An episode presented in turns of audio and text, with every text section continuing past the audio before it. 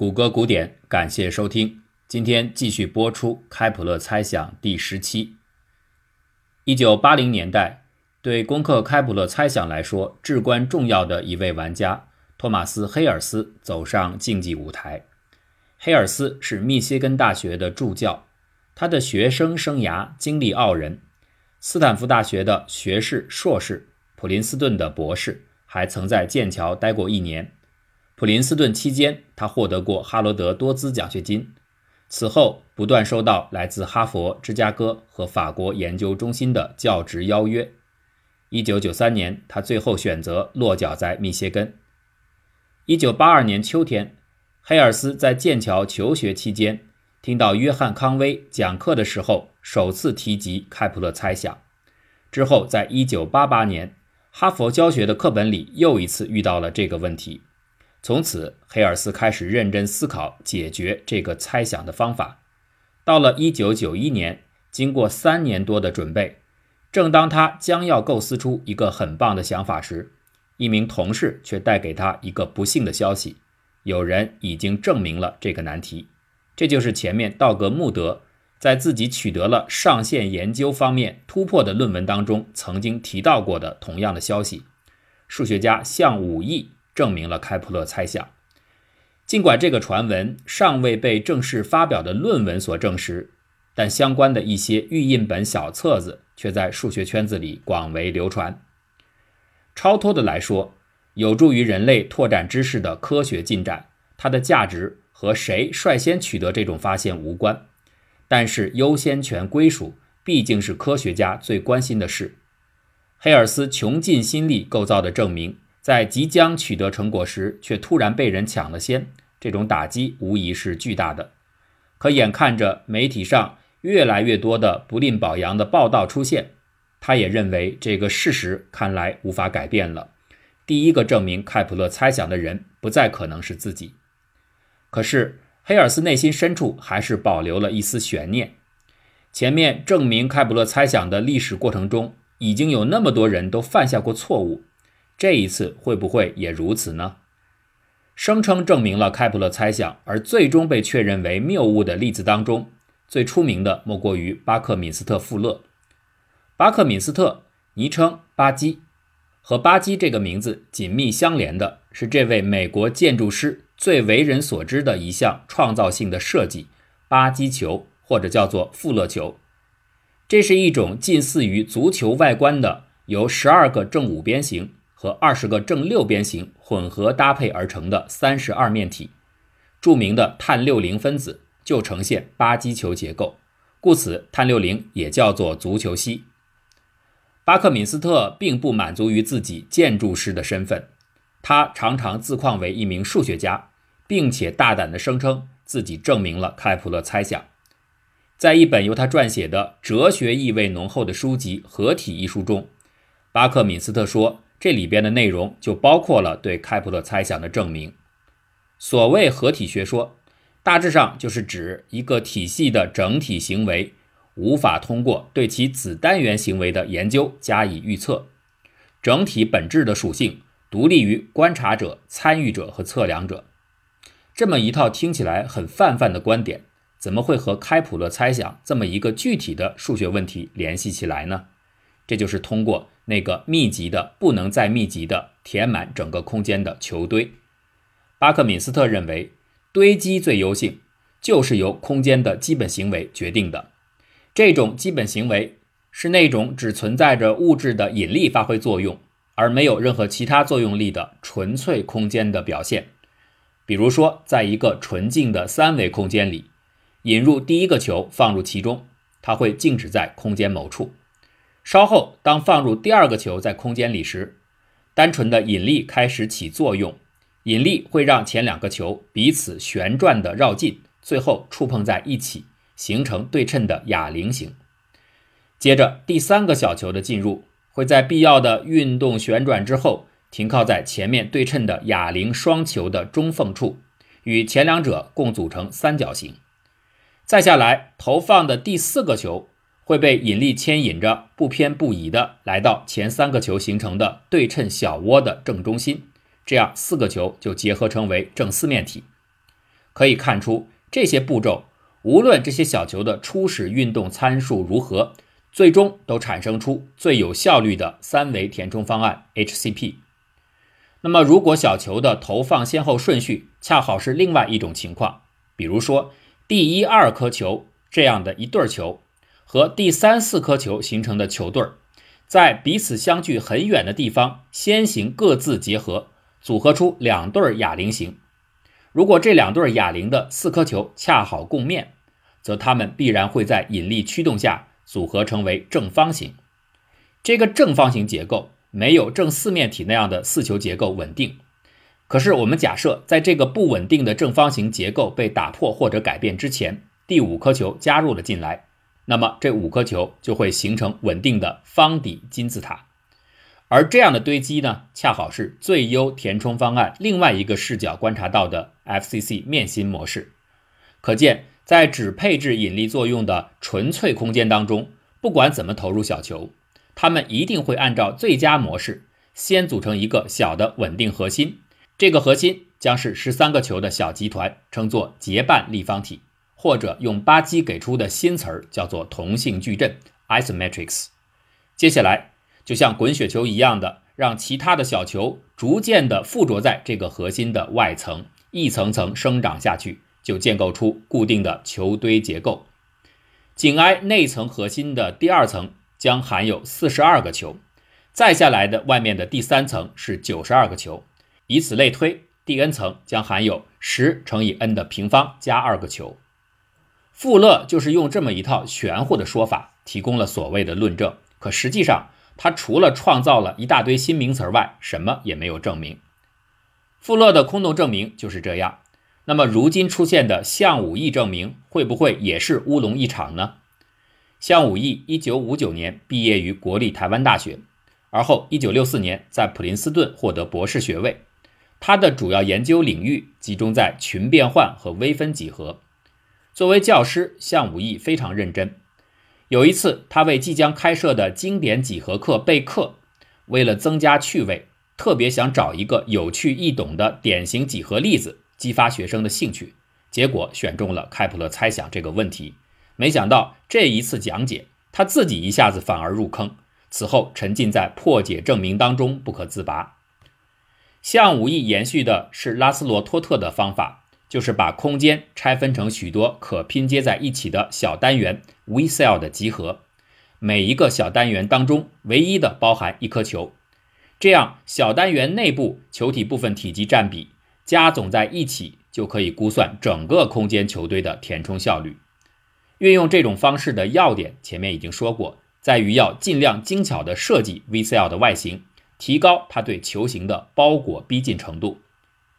项武义经过一段时间的探索，认为这种方式要想继续取得进展，必须放弃大部分研究者一直以来在此问题上采用的直角坐标系，而改为球坐标系，也就是三维极坐标。形象的来说。直角坐标就是用方格子来定位平面，极坐标呢是用辐射线加同心圆网格来界定位置。极坐标里的两个坐标值不像直角坐标那样反映出点和水平 x 轴和垂直 y 轴的距离，相对应的这两个值在极坐标里分别代表了当前的点离开原点的距离和偏离零度基线的夹角。电影院里买票选座位时使用的第几排第几列的说法，就类似直角坐标系。打游戏的时候所说的三点方向第二个路口，就体现出极坐标的味道。如果在上面的描述当中再增加一个水平的抬头仰角值，也就是说同时提供两个角度值和一个距离值，这就构成了三维球坐标系。项武艺之所以选择球坐标系，也有一点哲学式的动因。用他自己的话来说，就是平直空间本质上就适合于直角坐标，而球体呢，天然匹配于球坐标。既然前面直角系对于开普勒猜想的支持遇到了瓶颈，那就不妨换用球坐标来试试看。它和托特一样，利用 V cell 分割开不同的小球，彼此邻近的两个小球可能有两种情况。一种是零距离的完全相切，就是紧贴在一起；另一种是间隔开了很短的一段间距。对于间隔这种情形，项武义特意在两球间隔空白处引入一个立方体，像垫片一样把间隔中空的部分给填上。这个部分被称作垫片。这个填充区域都是由正交面组成的，所以用直角坐标很容易计算体积。不过，两个球体间没有填充的剩余空间，不可能完全化为方形的垫片，一定还有弯曲的部分存在。这就是项武义所定义的第二类空间剩余区，叫做核心区。对弯曲核心区的处理是项武义方法有独创性的地方。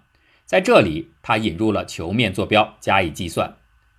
计算从一个中心球开始，在紧挨中心球的第一层领域贴满小球。我们前面知道，这最多可以容纳十二个。接着再向外包裹第三层的小球，最多是四十四个，这就形成了两层球的小核心。这种处理仅是对空间局部的计算，很难设想用这样的模式可以推展到第四层、第五层以及外面无限多的更多层。项武义清楚。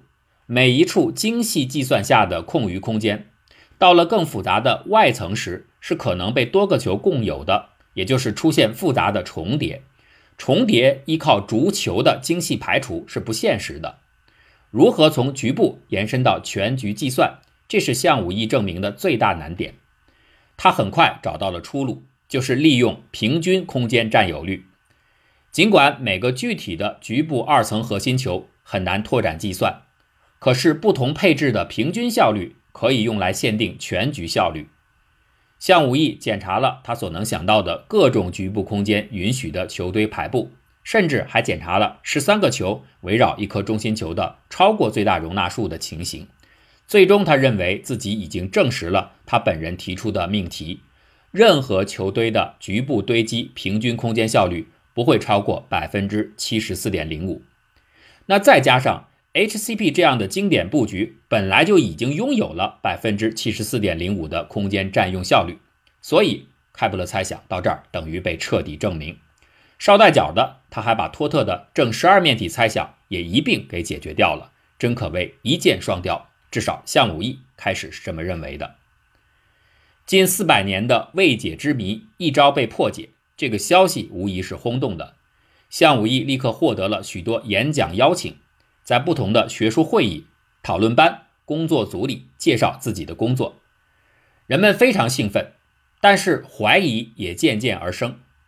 演讲毕竟是短时间的粗略的交流方式，这个证明当中的许多要点，尤其是一些关键的地方都被一带而过，这没有提供出足够的细节，以便让其他的人追踪核查全部的数学处理过程。故此，到一九九零年夏天。项武义向同行发布了证明的预印本，预印本并不是经过同行评议的正式期刊发表物，一般来说不具备结果被学术社区承认的公信力。但是发表预印本文章有两个作用：一是抢占发现或者某种成果的优先权；二是在耗时冗长的正式期刊发表之前，尽可能获得来自其他同行的反馈意见，以检讨改进论文的不足。当项武义抛出自己的预印本证明之后，极高的知名度迅速引来大量的关注和审查，人们不断找出证明里的致命错误，而项武义呢，也疲于应付的不停发表新的证明的修改以及对修改的修改。数学界对项武义这样的修修补补的态度并不满意，而项武义本人也对没完没了的质疑感到了厌倦。他觉得有很多几何水平本不如他的人，竟然也来挑错，那就不妨做个了结。一九九二年十一月十七号，项武义把自己的百页证明正式提交给《国际数学杂志》，寻求在知名期刊上发表论文，当然是获得业内承认最直接的途径。而《国际数学杂志》对项武义来说也有某种方便之处，因为他的编委大多是项武义在伯克利大学的同事。这一点无疑有助于评审的沟通和加快发表速度。通常来说，编辑部在收到一篇论文后，会把它分发至相关领域的几位评委进行评阅。按照道理来讲，他们应该都是对论文题目了解颇深的专家，可是，在实际情况中，由于学科分叉太快太多，看起来很接近的题目，它所要求的专业知识也许相差甚远。另一方面，知名的评委往往学术活动众多，事务繁忙，所以他们在拿到一篇待审论文之后，更常见的情况是对个中的内容没有立即性的把握，他们需要先花上几个月，一点点的做功课分析内容。最后再集中在一个特定的闲暇时段里，认真集中的审阅全文，并且撰写评审意见，反馈给编辑部。编辑部综合评审意见后，再花上一些时间，最后做出处置决定，是退稿、录用或者要求作者修改。这么一来，整个流程走下来要七八个月到一两年都不算稀罕。可是项武义的论文从投送到接收用了多久呢？不到十六周，连四个月都没有。这短的不正常，而且居然这个过程中还包括了编辑部要求作者进行的一次修正和再审的时间。人们对此事有相当的质疑。前面提到的球体堆积效率上限竞赛当中的领跑者道格穆德就说：“像的论文没有经过认真评议。如果的确存在着评议的话，评审环节的不谨慎，并不意味着所发表论文本身一定是不正确的。”也许项武义的结果真的包含了对开普勒猜想的有效证明，可遗憾的是，这并非实情。当他的论文刊登出来之后，立刻遭到许多人的反对。第一个提出反对意见的专业研究者就是托特。请注意，这个托特并不是前面已经多次出现的那个拉斯罗托特，而是他的儿子，同时也是知名数学家的贾伯费杰斯托特。小托特。在专门的对整个数学界数十份顶级杂志和期刊的数学论文进行点评和正确性确认的著名刊物《数学评论》上发表文章称，许多关键的表述都缺乏可接受的论证，这不能被认为是一份证明。该问题仍然是开放的。他在最后总结说：“如果我被问起这份论文究竟有没有做到他的题目所承诺的。”名义上的开普勒猜想证明，我的答案是没有。一九九七年，向武义的一位同事卡罗里贝兹德克也评论说，开普勒猜想还没有被证明，项的工作在细节上远不能满足完整性和正确性。贝兹德克曾用一年多的时间试图填补向武义证明的不足，最后他放弃了，这份证明就是个错误。最后。他向国际数学杂志提交了一份自己的论文，细致描述了项武义证明核心部分的一个反例。这一次，国际数学杂志没有匆忙行事，他们没有急于发表这份针对自己刊物上多年间最受关注的猜想证明论文的反对论文。经过了很长一段时间，直到1997年，贝兹德克的反例文章才正式刊发。之后。对于向武义证明的解读越来越细致，数学社区的人们不断在会议、讲课、茶歇或者私人聚会上以此举例展开讨论。这份证明的错误逐渐成为整个数学界的共识。而这么一来，终于有一个人可以松一口气了。那个人就是托马斯·黑尔斯。四百年猜想破解夺魁的机会仍然为他保留着。